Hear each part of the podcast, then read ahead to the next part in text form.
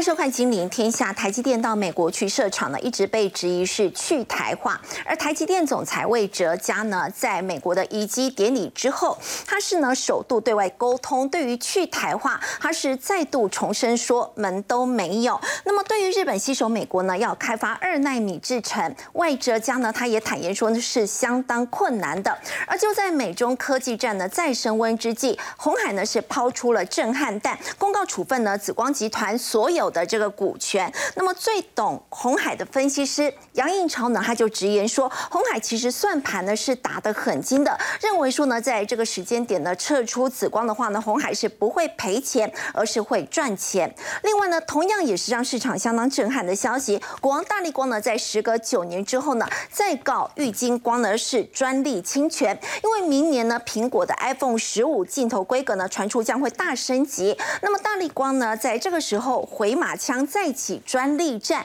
这个时间点呢，究竟是不是为了苹果的订单呢？我们在今天节目现场为您邀请到资深分析师陈威良，大家好；金周刊顾问林宏文，大家好；台大电机博士曲建仲。大家好，资深分析师丁兆宇。大家好，好，为了台积电呢到美国跟日本去投资设厂，那么市场一直质疑呢，这是去台化，而且是在掏空台湾。不过魏哲家呢是再度重申哦四个字，他认为说呢这是门都没有。这对这个哦，我想其实啊外界疑虑哦，是不是去台化，是不是掏空台湾？魏哲家呢他不断的重申没门都没有。那最主要他列了列列列出六大理由。那我们呢呃挑选其实其实几个重点跟大家简单。报报告说明哦，其实关于这个哦，现在的生产技术跟制程水准哦，其实这两件这两件事情已经是环环相扣了。那台积电的客户如果研发了好的技术，也必须靠着台积电的制程技术的推进，才能够呢哦。让客户真正的赚到钱，而这当中最主要的关键就在于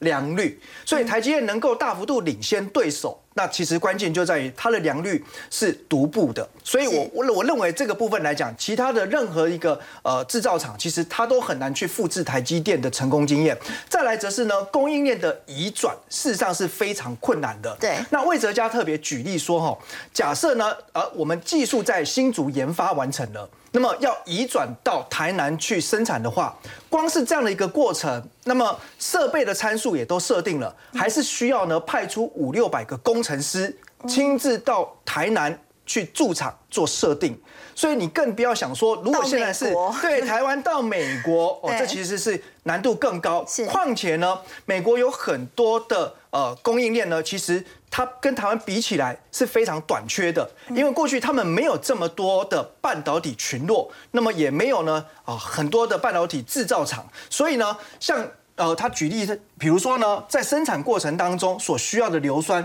美国呢其实就是非常的短缺，因为过去他们不需要，而这个部分呢，事实上就要从台湾带过去，所以这一次台湾哦，其实总共预计可能会有高达一百五十五家台积电的供应链会跟着前往美国做投资设厂，那这个部分其实就是台积电所必须的，所以它并不是纯粹说哦，因为过去是大家共同合作的伙伴情谊，也不是因为单纯的成本考量，而是不得不。带这么多的伙伴一起过去，是因为，呃，在美国的供应链它是不够完整的，没有办法去提供所必要的，不管是原材料，或者是零组件，或者是设备。所以他也提到，就是说，呃，如果以日本啊，现在是不是要发展二纳米？那那这个部分哦，其实很简单，你只要想日本过去有没有三纳米、四纳米、五纳米、六纳米、七纳米，那也就是说呢，在半导体的制程技术当中。是没有这种弯道超车。的可能性啦。嗯。那也像是呢，哦，如果你要闯关，你一定要是从第五关、第四关、第三关到第二关，你不可能跳关去做突破。所以这以上种种的理由哈，那更加支持就是说，其实我们来看待台积电，不管是说到美国或日本，任何的海外设厂这件事情，应该要正向思考，把它视为是一个成长的扩展延伸哦，而不是呢，好像对于台湾哦。断断根去脉的移转，甚至有点好像变成掏空，我想绝对不是这样子的。那因此哦，其实针对就是说到日本设厂也好，或者说到美国设厂也好，魏哲家强调一件事情，他绝对都是为了客户。哦，那不是为了呢任何一个国家的政府，嗯，好，所以不需要呢用政治因素来去做衡量考量。那事实上，台积电呢，虽然我们知道呃晶圆代工呢，它的本质是制造业，但是事实上它的精神跟态度上更像是服务业。台积电向来就是呢以客户为尊。嗯，那他讲讲到就是说呢，这一次到日本设厂，最主要是为了呢满足服务日本重要的大客户。嗯，那虽然他没有明讲这个大客户是谁，是，但是呢，大家也知道，其实呢，一直以来哦，日本的 Sony 就是台积电，哎，这个长期以来的合作关系，对，好，那我们知道 Sony 同时也是呢苹果的主要供应商之一，好，尤其在这个手机的影像感测器部分，对，所以对于台积电来说。最大客户是苹果，如果苹果好，那台积电才会好。那既然 Sony 也是呢，要来支持苹果的，所以当然台积电也义无反顾前往日本，就是为了成为呢哦 Sony 背后这个重要的支撑跟推手。那这最近其实呢，Sony 的半导体总裁也提到哈，关于呢。啊，采购逻辑晶片呢？哎，最近其实似乎在供应链上的供应啊，已经开始呢，能够取得比较足够的数量。那因为逻辑晶片呢，也是 Sony 的这个影像感测器的主要的关键晶片哦，所以我想呢，这个部分呢，虽然它并没有明确的哦说到未来呢，呃，是不是会由台积电来提供逻辑晶片？可是呢，因为 Sony 呢，呃，也传出会在。呃，日本的熊本设厂，哦，那这个这个厂房呢，预计是在二零二五年之后开始大量生产影像感测器。嗯，那熊本这个地方不就是台积电在日本的设厂所在地吗？哦，所以我觉得这个其实哦，大家心照不宣啦。哦，其实 Sony 跟台积电之间的关系就是呢，客户和密切的合作伙伴。那未来当然会有更多更多合作的呃这种空间存在。那所以其实我们看到台积电的股价哦，在最近来说。虽然呢，好像碰到五百元关卡之后又有一些震荡，是哦。不过如果呢，啊，我们用比较长期投资或布局的心态来看，除了呢，之前股神巴菲特哦也已经呢啊成功的抄底啊，在接下来其实值得关注的是，近期哦哦从公开资讯观测站的筹码资讯发现哦，台积电总裁魏哲嘉已经连续两个月。都加码买进台积电的股票。他说他一共加码四百张台积电股票，而且他还说是借钱来买。对，所以不管是这个价值投资的股神巴菲特哦，或者说呢，像呃台积电的总裁，那当然他也是重要的内部人。基本上他们在做投资，都不是在看短线，一定都是呢长期的角度。所以我认为呢，其实哦台积电的股价哦，就像呢魏哲家所提的，他说啊。他也希望呢，啊，这个有巴菲特价值之后，就像呢，巴菲特投资苹果的股价，让它就不断的往上涨。未来台积电呢，也能够这样这样这样这样啊，它比了越来越高的一个手势哈。所以我想，这代表就是说，它的确对于自家股价非常有信心。那只是说，我们回到呢目前的一个走势上面来看哦，那在突破了半年线之后，因为上方有年线的压力，那近期因为新台币呢也不再持续的升值了哦，看起来呢又有一点。呢陷入盘整，所以短线上面来看呢，因为千张大户的水位稍微有点下降，而千张大户呢，最主要啊里面就是。外资的持股为主，所以一旦呢，呃，外资开始减码的时候，台积电股价可能会再次去做回撤哦。因此，如果前一波你没有在这个底部区进场的朋友，也不用急，因为台积电这种大牛股吼，很少一个月涨三成。那每一次出现这种激情的表现之后，它也就表示他要进入比较长的一段时间的休养生息。所以我认为接下来呢，你可以呢，呃，在这个半年线以下到季线附近呢，慢慢等它拉回的时候呢，再分批。介入。嗯，好，刚刚微良带我们看到是在台积电，台积电到美国还有日本去投资设厂呢，一直被质疑是不是在掏空。不过台积电总裁魏哲嘉呢是再度重申，他说是门都没有。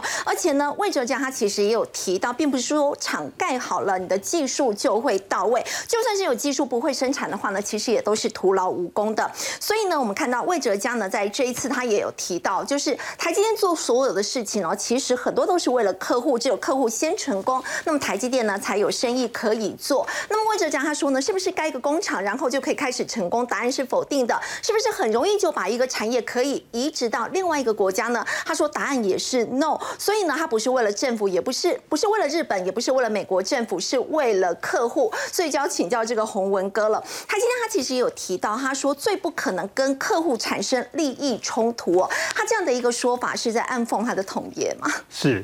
呃。没错，他就是在暗讽三星跟 Intel 哈。是。那不过我我先讲哦，刚刚讲到就是说，他特别呃，我我礼拜六那个我全程听完哈，我还我还重复的听哦。那我觉得一一个非常重要的讯号就是说，事实上他在这个场演讲哦，他一开始就讲说哈，他说企业 CEO 哈，如果太什么太傲慢、太骄傲的话哦，这个出来演讲哈是不好的哈。因为出来演讲就是在 show off 哈，就是在炫耀嘛哈，所以他说，如果你企业有一点点这种感觉哈，有这种炫耀的心理或者是骄傲的心理哈，其实企业就会崩坏。哦，很多公司都是这样子的。哦，所以他先把哈自己位置站得很低，然后不过我觉得他整个整个演讲里面，他讲到两个非常重要的事情哈。第一个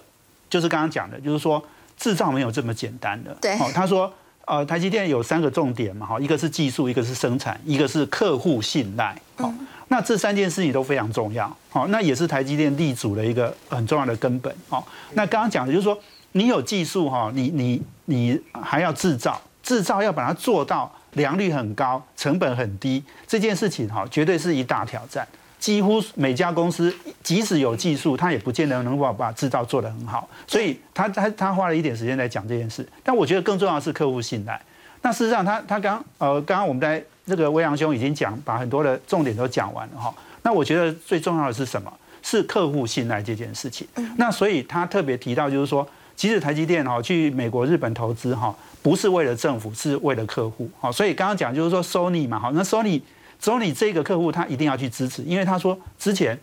他们其实本来也想要，就是说用比如说技术给他们，让他们自己做，可是这个这个看起来是不容易的，哦，所以他们要就要自己去投资，而且投资这个 Sony 这个厂哦，是为了苹果，因为苹果是 Sony 最大的客户，大家知道那个 Sony 是 CIS 嘛，哦，影像感测器最大的供应商，占全球占一半以上，那苹果的手机跟平板用到最多的 CIS，对，所以如果他讲的，如果 Sony 他没有讲明是谁然后，但但你你去推演那个意思就是这样，就是 Sony 给苹果这么大的供应量，如果他做不出来，那苹果手机也别想要卖了哦。所以这个是他为了客户，然后为了客户的客户哦，那这些都是你看苹果是他二十六趴的的这个最大客户嘛，所以这件事情他也要做。那做这件事情就是为了客户，好，我我觉得他其实他嗯。礼拜六的演讲，他在讲一个非常重要，就是在解释一个非常敏感的事情，尤其是美国厂的投资才刚刚这个很很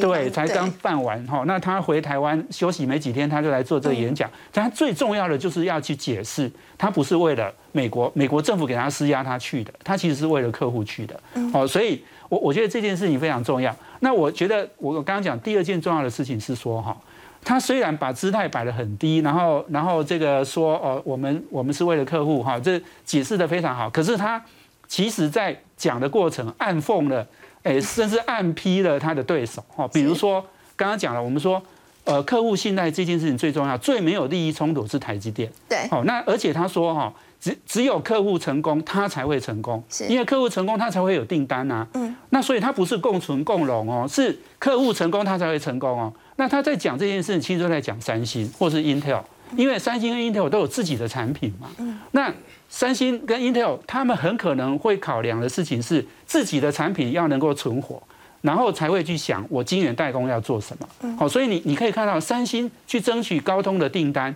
其实它这中间有一个有一点利益交换，是我的三星的手机要用高通的晶片。好，那另外如果三星去去做 Apple 的订单。那 Apple 的手机又跟它竞争啊，哦，跟三星的手机，而且是一个第一名，一个第二名，对不对？所以这个竞争是很激烈的。好，那 Intel 更不用讲，Intel 的产品跟跟辉达、跟超维都是直接竞争的。但是台积电就没有这样的问题。台积电没有这个问题，所以我觉得他一直在解释这个哈，就是说客户信赖是最重要的事情。那我不是为了政府去，这是我要我要讲的哈，就是。呃，魏哲家其实要跟大家沟通这件事情，所以，我我我觉得，其实那个演讲其实是很有意思，在这个时间点，哈，那讲到这些重点。阿波宏哥刚刚提到了这个 Intel 的部分，他们说四年要提升这个五个制程，是不是也根本就是不可能？是，对他除了暗批三星之外，哈，我觉得他他也没有，他都没有指名道姓啊。他说有一家公司哈，这个要四年赶。呃，这个四年赶五个制程，对，然后到二零二五年就要赢过台积电，哦，那他讲的当然是 Intel，那 Intel 这家公司呢，哎，我我觉得这个其实，哎，大家都看到了嘛，哈，就是说他在十纳米卡关了好久，哦，那现在呢，哎，列出了他的计划哈，这个呃速度非常的快。那过去其实台积电哈，在每一个制程，它至少都要花两年，好，有时候是三年，哦，那你一个制程两年、三年的时间才能做得到，你四年要赶五个制成哈，哇，那这这是很非常困难，尤其是你过去又有那样的记录哦，所以我我想就是说，魏哲家其实我刚刚讲的就是。他虽然姿态摆得很低，可是他要该批的也都批到了。他也他也批判这个日本哈，日本要做两纳米哈，那他说那三四五到十纳米你都没有，你就要做两纳米。哦，那我觉得技术开发出来是一件事啦，你要把它制制造到良率很好，到这个成本很低，这件事情其实是最大的挑战。这个其实也是台积电最有竞争力的部分。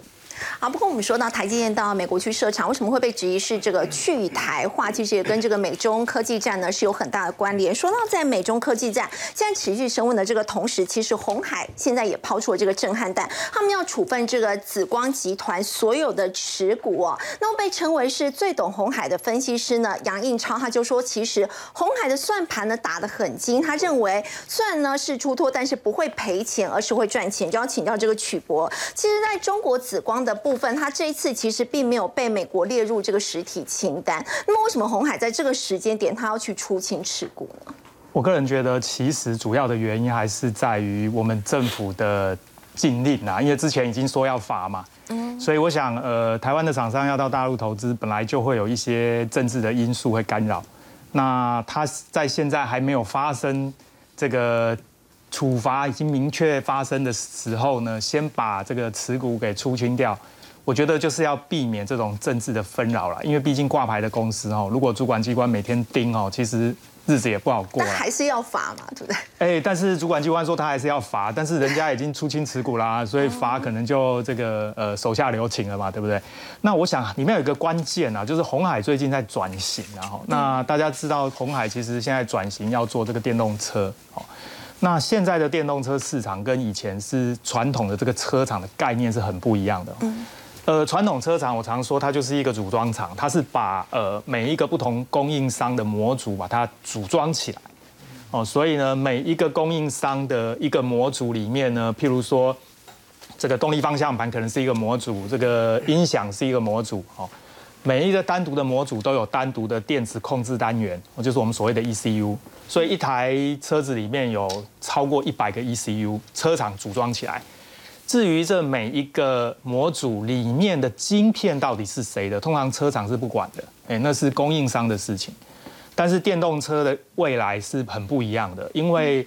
未来的电动车呢，它的这一个电子的控制系统会慢慢集中。意思就是说呢，可能我用一颗呃这个中央控制的电脑就要控制整台车子，哦，嗯，所以结局会变成晶片集中化之后，车厂它必须要能够把这个手呢伸到更上游，所以我想这一次红海会去投资这个紫光，其实里面的成分之一就是它要跨足到这个半导体产业。所以你以前你很难想象车厂会去管半导体，你很想很难想过宾士啊，或者是这个 Toyota 哪一天会突然去管说哪一颗晶片是谁做的，以前不会这样子。嗯，但未来的电动车会这样子。嗯，所以我想这一次这个红海呃会去投资这个紫光，里面多少有这个成分，就是它要跨入到这个半导体产业，当然也跟它布局大陆，还有就是这个布局电动车的市场有关系。但是这一次他出清这些持股，严格讲起来，呃，我认为这也不是什么好消息或坏消息，因为呃，就像这个杨应超这个分析师讲的嘛，其实对红海来说是不赔反赚嘛，其实对他没有什么损失啦，反而是会赚钱吗？嘿，对，这有可能啊，因为最近这个大陆在全力投资半导体产业啊，所以这个持股出清对他来说不会有太大的损失，甚至还会还会小赚哦。但但是重点是可以免除掉这个监管机关的这个困扰，我觉得这个是很合理的决定。啊，不过说到在这一次出清这个紫光的这个股权的话，是不是也有就是美中贸易战现在呢就持续在升温这样的一个考量？美国商务部呢现在把三十六家的这个陆企有列入贸易的黑名单的实体清单，这当中呢也包括了这一家公司上海微电子。上海微电子呢，它是中国大陆唯一能够生产先进光刻设备的这个中国公司，它其实是在晶片自给自足计划当中呢占有很重要的这个地位，所以要再请教这个曲。博，那么在这一次呢，美国是不是要断了中国在晶片自主、自给自足这样的一个野心呢？所以把上海微电子呢也列入了他们这个制裁的名单。其实哈，之前那个中国大陆的中芯国际就已经做出七纳米的制程，对，在国外被这个解剖的公司啊，就是分析公司有把他们做的晶片切开来，发现里面是用七纳米的制程。呃，之前在网络上都可以查到相关的讯息哦。但是呢，它的光刻机事实上是跟这个艾斯摩尔买的。那因为呃十四纳米的光刻机，因为当初美国进是进先进制程啊，对，所以呃十四纳米的光刻机它是买得到的。那买得到之后呢，可以用一些半导体制成的方法，哦，最小可以做到七纳米哦，理论上是可以做到五纳米的哦。但是呃，因为用这个十四纳米，或者应该说用深紫外光的光刻机。硬是做五纳米的，它良率会很低，所以一般我们都是说可以做到大概七纳米左右。但是后来我们知道前一阵子美国又有新的禁令啊，这次的禁令抓得很严，就是十四纳米的都不可以再卖到大陆去，所以中芯国际大概会被卡在这个地方。所以我觉得他能做的事就是到本土去寻找其他光科技的厂商，嗯，哦，这非常合理。那当然，这边提到的这个上海微电子就是其中最重要的一家，所以呃，美国很聪明啊，他知道这个先进制程里面呢，光刻机是关键，嗯，哦，它是我们五道这个半导体制程手续里面最关键的一道，嗯，在晶圆厂大家知道里面不能有灰尘嘛，要非常的干净，但是里面最干净的就是光刻机在用的那个地方，嗯，所以我想这一次它就是等于是呃。把最关键的这个厂商给收掉，他大概认为这样就可以再延缓，哎，大陆发展的速度。不过呢，根据这个报道，其实他谈到的现在这个上海微电子量产的光刻机是先进封装用的光刻机，哦，所以大概只做到九十纳米。对，所以各位会观察一个很有趣的现象哦，现在大陆的厂商都非常的低调。嗯，我个人是认为他应该不止做到这样子。哦，但是真正 announce 宣布出来的，他就一直强调我是非常非常成熟的技术哦，九十纳米而已啦，所以意思就是说，哎，我没有问题，不要盯着我啦哈。但是坦白说，我个人觉得，呃，光刻机里面用到非常多光学的东西，镭射、光学元件这些东西，大陆落后美国没有很多，他们在先进的镭射还有光学元件上其实是追得很紧的，嗯，所以呃。总之，这一次确实美国的策略就是要这样。所以在这一次的话，美国会制裁上海微电子，很有可能美国已经看到上海微电子他们生产这个光刻机，其实并不是他们所 announce 出来只有到九十纳米，很可能是已经可以做到更先进的一个部分了。这个不确定，但是或许他有发现了什么，才会特别下这样的手。不过最重要的关键还是在于光刻机是关键。所以它等于是从最重要的设备抓住，那大概就会延慢延慢它发展的速度。嗯，不过我们说到红海出清中国紫光的这个持股，很有可能是因为美中科技战呢现在是再度升级了，加上中国现在呢是放宽了这个清零之后呢，确诊数呢是持续在飙升的。我们看到这个部分呢，就是呢日本的瑞萨半导体他们说，为了生产线可以稳定运作呢，所以决定他们要先暂时停工了。金融时报也报道呢，山东有 PCB 厂的老板说，现在只有两成左右的员工在上班，其他的人呢都开始请病假。而印度的贸易商也很担心，说呢，北京很可能会继续的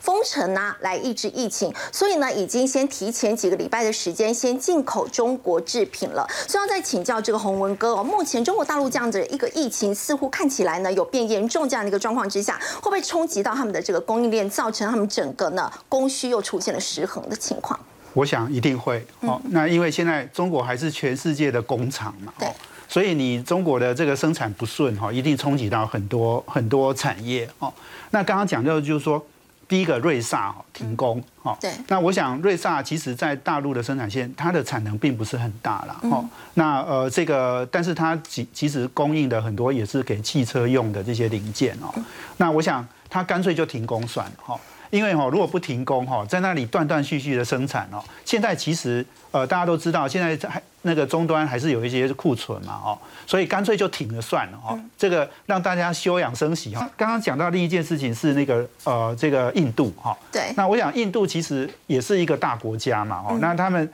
他们这个现在就是说他们担心中国会呃这个因为呃疫情然后停工，然后影影响到他们的零件，所以他们也很快的就是说赶快能够。囤多少货就囤多少货，好，赶快备起来哦。那这个这件事情，我相信就是说，其实能做的现在一定是全力全力赶工在出，哦，这个这个那那，但是有的老板一定是想说，呃，如果能够不做也不要做哈。所以这个其实现在有一点混乱哈。我觉得现在这个情况，那其实你讲到这个大陆的疫情哈，我我们看到另一个影片哈，刚刚斐宇没有讲，其实我们看到那个影片是，哎，大陆现在真的是开始因为。一一解封之后，那个感染的人数越来越多嘛，那所以那个医疗崩溃的情况哈，大家知道，二零二零年已经在很多国家都发生了那种医疗崩溃的情况，现在继续在大陆发生。好，那那现在这个你你看那个影片哈，有很多人哈，因为医院都人满为患嘛，所以很多人就在那个车子里面吊点滴哦，哇，这个这个情况看起来是有一点触目惊心哦。是。那不过就是说，这个我我觉得这个这一段。医疗崩溃的情况一定要花一点时间哈去度过了，可能要几个月的时间，甚至到明年三四月。我觉得可能三个月到半年，可能你要熬过去。好，不过我我们再回来就是说，我们再看那个十一月的数据哈。我们知道就是十二月是解封嘛，那十一月的几个数据哈，大陆其实整个景气已经下来了。哦，在十一月的那个零售额哈年减五点九趴，它其实已经从今年五月以来到。现在最严重的收缩了，哈，是这个是零售额。那另外工业增长哈只有二点二趴，也不到十月的一半。哦，那另外失业率也恶化了哈，那个到五点七八。哦，那这个是六月六个月的最高点。哦，也就是说十一月就开始在恶化，那十二月再碰到这种解封情况，感染的人数增加，你想它所有的数字都不会更好的。是哦，所以你你可以看到就是说大陆。现在一样的要面面对哈，两年前很多国家面临的那样的状况。那因为它是世界工厂，所以我我也在想哦，就是说，当它生产不顺的时候哈，这个整个呃这个全世界现在是呃这个零售市场哈，它现在大家觉得购买力下滑嘛，对，那库存有一些需要消化，可是供应不顺这一边哦，可能也不会让让它生产太多的产品到到这个呃市场里面，所以这个哈应该也是有一点点。对景气可能也有一点加分的作作用了，哈，就是库存的部分库存不会不会增加这么快，我想这个可能是一个因素。好，不过我们说到对于整个景气，大家也非常关注的是在半导体的一个部分。半导体在今年是遭遇到逆风了，那么究竟什么时候会变好呢？其实摩根士丹利呢，在岁末年终的时候呢，他们也针对在明年台湾半导体的这个投资优先顺序呢，提出了这个看法。他说有三好五坏，那么看好当然不意外，包括像是台积电、联电还有世星 KY。要请教赵宇哦，在这个摩根士丹利他的一个看法，你会怎么解读？呃，摩根士丹利它这个地方，它对于半导体产业哈，它有一个重要的一个评语，他说在第三季，在明年的下半年，好有机会复苏。那他所持的理由有三个哈，第一个就是所谓全球的经济重启。那他这个地方讲到全球经济重启是对半导体的一个经济的部分。好，我们知道刚才呃其他几位分析师有提到啊，像这个洪文哥也刚刚提到说这个中国放弃清零，这个这个这是只是时间问题而已。啊，只是时间问题。那我们知道说，中国大陆的这些半导体，甚至像智能型手机，它的一个重新采购或者它的供应链，那对整个半导体来讲的话，是一个很重要的一个需求来源。所以这部分来讲的话，对于半导体在第三季重启这个所谓的这个重新拉起这个采购，那是一个很重要的一个关键。第三个理由啊，就是晶圆厂的产能扩充速度它正在减缓。比如说像是这个世界先进，以及像是联电。那从业界传出来消息，大概在七月份的时候就已经开始做一个所谓呃减产的一个动作了啊，它产能利用率就已经开始荡下来了。那甚至于呢，在包包含像是台积电啊，台积电呢它的一个在第四季的一个这个呃所谓的这个制程来讲话，也是开始下降。所以这三个理由呢，让大摩他认为说，在半导体的部分在明年下半年第三季有机会去重新复苏。好，那他所提的这个所谓投资的这个建议啊，也不是说这个所有都可以，他有讲到有一些产业，他说某些半导体的这个次产业，它像是掉下来的刀子，他还特别讲，他说因为这三个产业啊，包含什么？包含像是这个呃的呃这个驱动 IC 的部分啊，包含像是电源管理 IC 啊，那这个部分来讲的话，还有像立基型的记忆体，他说他。看不太清楚，说这三个产业的落底在在什么地方？好，那我们现在看一下，就是说他在这一份投资的一个建议当中来讲，他列出了三好五坏。所以三好呢，就是按照他这个投资顺序来讲哈，第一个首选不意外的就是台积电。那我们现在看一下台积电那个部分哈，台积电呢。今天的收盘价是在四百六十六点五元。那当然，它它除息之后，当天来讲是填息，可是接下来两天的一个股价都是做拉回。好，那它在第四季的资本支出来讲，它宣布减少，这个我想观众朋友大家都已经知道很清楚了。前三季的 EPS 二十七点七九元，那其实市场上对于它今年能不能创新高，基本上来讲是已经是没有疑虑的啊，这是应该是会创新高的。全年挑战三十九块钱是一个一个没有问题的一个一个呃目标。我这边特别列出来，第三季的平均股价是在四百八十八块钱。好，那为什么讲第三季？因为我们知道八爷爷第三季就是成为台积电的首购族，所以大概我们落在这个地方来讲，均价在四八八，所以。巴菲特他买的成本大概在这个地方也不会差哪里去，好，这个是第一个部分。好，那第二个投资的这个照顺序来讲，第二个就是四星 KY 三六六一的四星 KY，这档高价股来讲啊，第一个高价股通常都是市场上资金的领先指标，因为我们知道这种动辄是接近千元的股票，它是大户的一个这个投资的一个一个主要的方向啊，不是一般投资人，因为买一张你可能要八十几万，好，它它最主要来讲的话，它的基本面是它窄板的缺货开始舒缓了，也就是说。它开始出货的的一个这个情况来讲，会慢慢顺畅。所以呢，十一月份的营收是到十八亿，那主要是还在车用跟高速传输这个领域来讲，需求还是非常的的畅旺。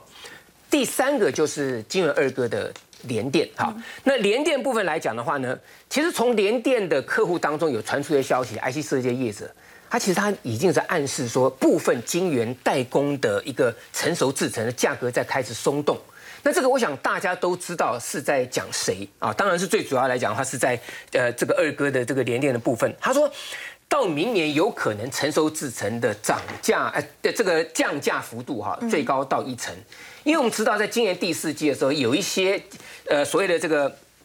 报价它是有修正的，不过它是在特某些制成，它不是全面的，而且它这个降价幅度大概是呃这个所谓 single digit 就是个位数的一个百分比。啊，就是不到不到一成的情况，可是到了明年呢，IGC 业主说可能有些是。可能是全面的一个价格会做一个修正，那甚至有些幅度来讲会高高达一成。哈，这个部分来讲，我们先先注意一下。不过对于联电本身来讲哈，虽然它今年的资本支出下降啊，那它的第四届营收下滑，对，从某个程度上面来看，也就是他们对于它所谓的这个呃出货来讲，也做一个所谓控制。那控制这个情况之下来讲啊，到明年的这个下半年，很可能这个地方供需就会开始做一个所谓的这个趋缓的一个情形。好，那看坏部分产业来讲的话，我只举一档。股票跟大家做例子，因为外资每次在看坏的时候，其实这个理由我们都能够接受，可是时间点跟是不是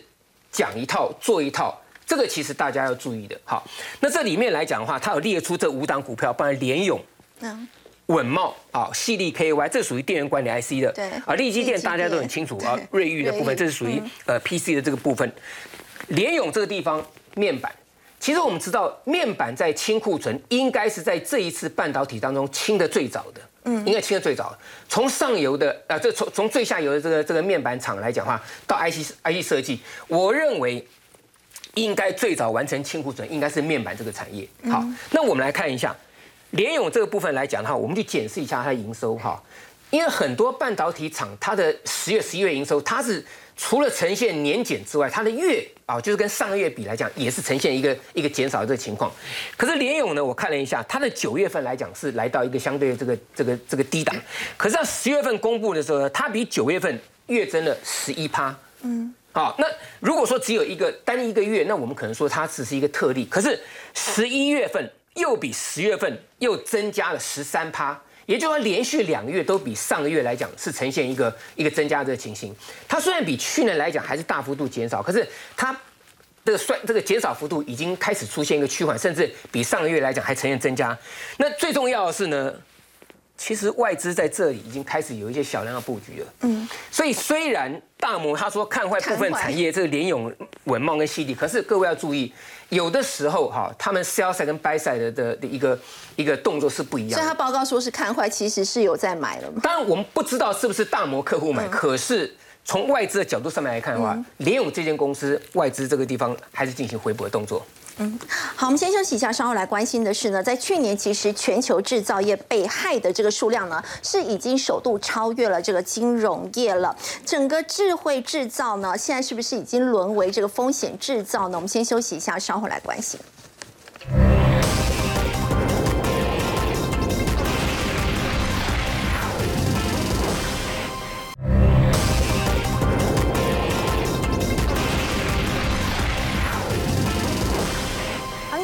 想象一只电脑病毒呢，它可以影响一整个机台，甚至是一整条的这个产线。其实这几年台湾的电子供应链呢，是得到了这个高价值的肯定。不过现在也变成是骇客盯上了这个肥羊。要请教曲博，为什么连像台积电啊、台达电这些大厂都躲不过呢？对啊，这个。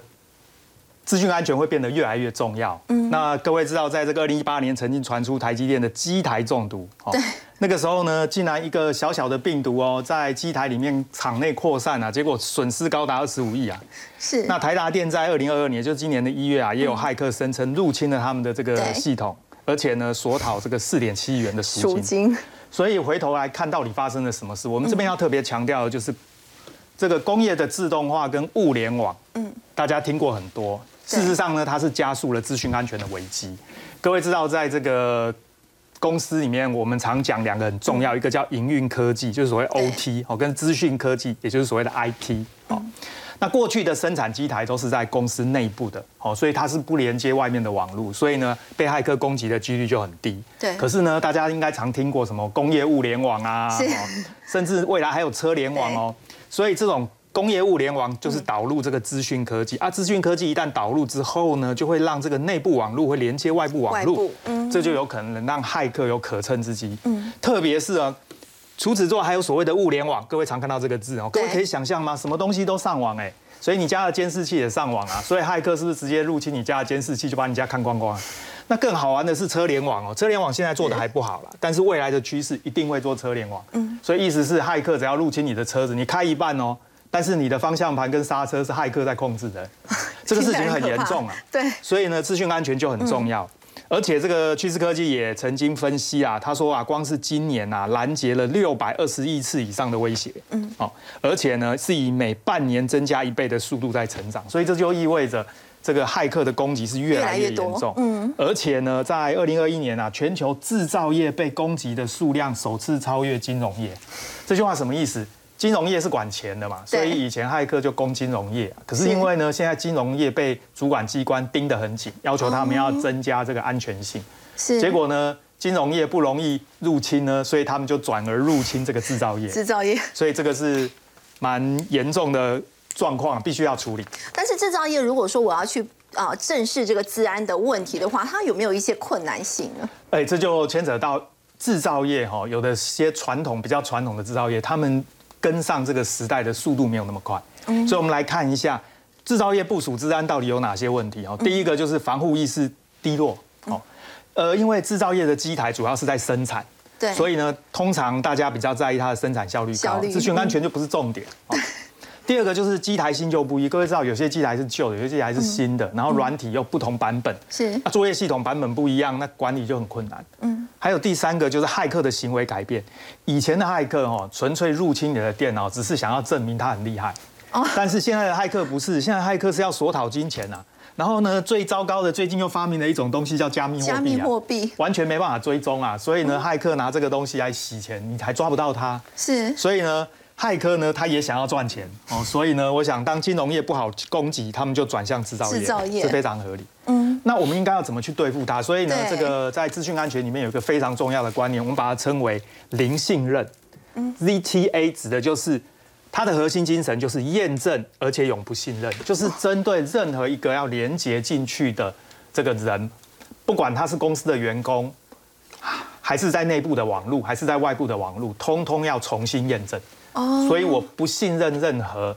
连接进来的人。所以这里面零信任有三个重要的核心，在安全设备上不再有信任跟不信任。什么意思？以前呢，公司有分内部网络跟外部网络。哦，外部网络当然不能信任，但内部网络，他原本觉得内部没问题，哎，那就在我公司里面应该是没问题。哎，不是的，以后呢，连内部网络要登录，我也要验证，zero trust 都完全不能信任。对，必须要做到这样。再来就是不再有信任跟非信任的网络，嗯，也不再有信任跟非信任的使用者。反正呢，每一个登录都需要重新验证，嗯，将零信任扩大到资讯安全的层面，也就是不管你在什么地方。都必须确保资源是以安全的方式在存取，嗯，采用最低权限的策略，意思就是说呢，你高的权限，它可以呃变更的这个这个环境参数更多的时候呢，我就要用更严格的认证。嗯，啊，如果你只是一般的使用者进来，我就是给你最低的权限。哦，那如果说企业担心自己会被这个骇客攻击的话，如果说我去用这个 CDN 这一套系统，到底有没有用？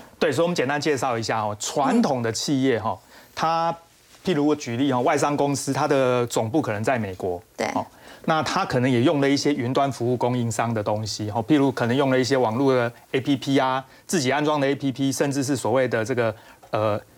软体及服务的这一种供应商的的这个软体，对，那你的机构可能在全世界，哦，譬如说我今天在台北工作，对，那以前呢，我们的做法就是必须从台北先连进这个美国总部的电脑，嗯，再透过美国总部呢验证完之后，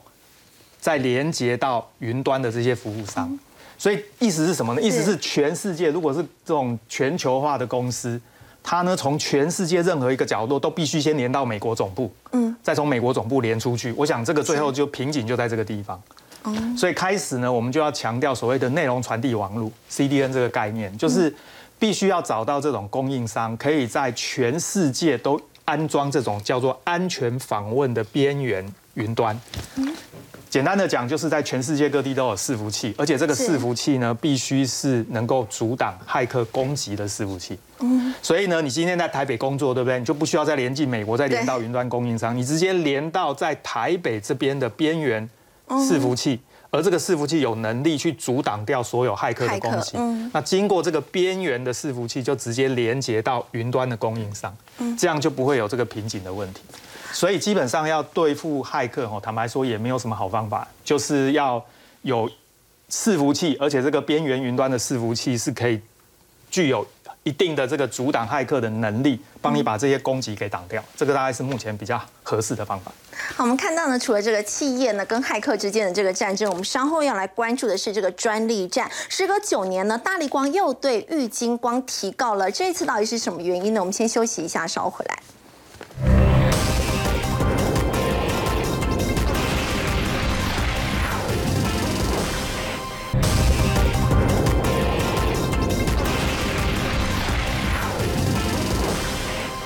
九年的股王大力光呢，再对玉金光来提高专利侵权了，而且微良这一次他们说为了是苹果的订单。好。大力光呢是光学镜头的一哥，那玉金光是二哥，大哥告二哥哦，基本上这一定会引起业界关注哦。是。那其实呢，从二零一三年以来，大力光呢屡次对对手啊发动专利侵权战，而且呢从不失利。我们看了被他提告的对象，包含二零一三年当时也是玉金光，这是第一次的提告。接着还有三星电子，还有呢像惠普、先进光、新巨科，那包含呢隶属于联想的摩托罗拉的行动技术公司。那这一次再对玉金光提告。哦，其实，呃。当然，最主要的目标哈，就是希望说透过啊以战逼和，那么呢能够呢取得更多的订单份额，而且呢也能够取得自驾权。那我想这个其实就是在商场竞竞争当中哈常见的所谓的以战逼和的手段。对，值得留意的是说，呃，过去了每一次的专利权的提告，其实都是在呃美国，但是这一次呢战场是移转到了中国。对，厦门那边。对，那因为玉金光的呃这。个设厂就是在中国厦门，哦，所以在这个地方呢，呃，法院提告。那我想，其实最主要的考量之一是，应该是大力光他希望能够主张直接侵权。那相较于间接的侵权哦，其实直接侵权往往这个更能够去遏制对手，或者说呢，更全面性的去封阻对手。是。那其实以郁金光这几年的呃地位来看，他的确是。逐渐在这个一般的 iPhone 手机的。订单上面不断的侵蚀大力光的市占率，那当然最主要也是因为大力光本身自己也是呢持续的升级往高阶镜头走。可是如果我们看哦，大力光今年前三季的获利成长是三十七 percent，但是同时间呢，玉金光是成长了七十七 percent。哇，成长了七成以上。对，而且今年玉金光的获利应该是笃定能够创下历史新高。哦，所以说虽然呢，大力光是主要是主攻高阶镜头，但是也不能呢，呃，完全无视于这个对手不断的做大。对，所以呢，为了迎接明年哦新 iPhone 的推出哦，也就是说目前可能暂定是称为 iPhone 十五，因为。镜头将会有大升级的改改款，主要就是呢潜望式镜头。那明年呢，当然预期哦，整个 iPhone 的销售量应该也可以有进一步成长的空间。所以我想，大力光在这边也是希望能够呢，在明年的订单争取上能够握有更大的优势。那至于说明年大力光本身能不能重返荣耀哦，其实就是来自于这个潜望式镜头，它是独占的供应商，而且呢，苹果指定哦，采用这个每台要价。一亿元的 ALD 原子层沉积镀膜机台，那这个部分来看哦，其实已经看出大力光的决心跟成长动能。因为呢，市场估计今年大力光呢，光买这些机台的金额，嗯，这个资本支出已经是创下历年的新高了。哦，那以前呢，大力光呢，在资本支出这个部分，其实反映在它业绩上是有一个非常明确的联动的正相关系。比方说，我们看到呢，上一次大力光资本支出最高是落在二零一九年，对，那一年呢，金额是高达八十五亿元。而同一年度，事实上它的 EPS 也创下有史以来新高两百一十元，所以以这样来看呢，明年大力光哦，的确王者归来，重返荣耀，应该是可以乐观预期。好，不过在玉金光的部分，为什么被提高之后，在今天的股价却还可以，呃，开低之后呢，在最后还可以收红呢？我们先休息一下，稍后来关心。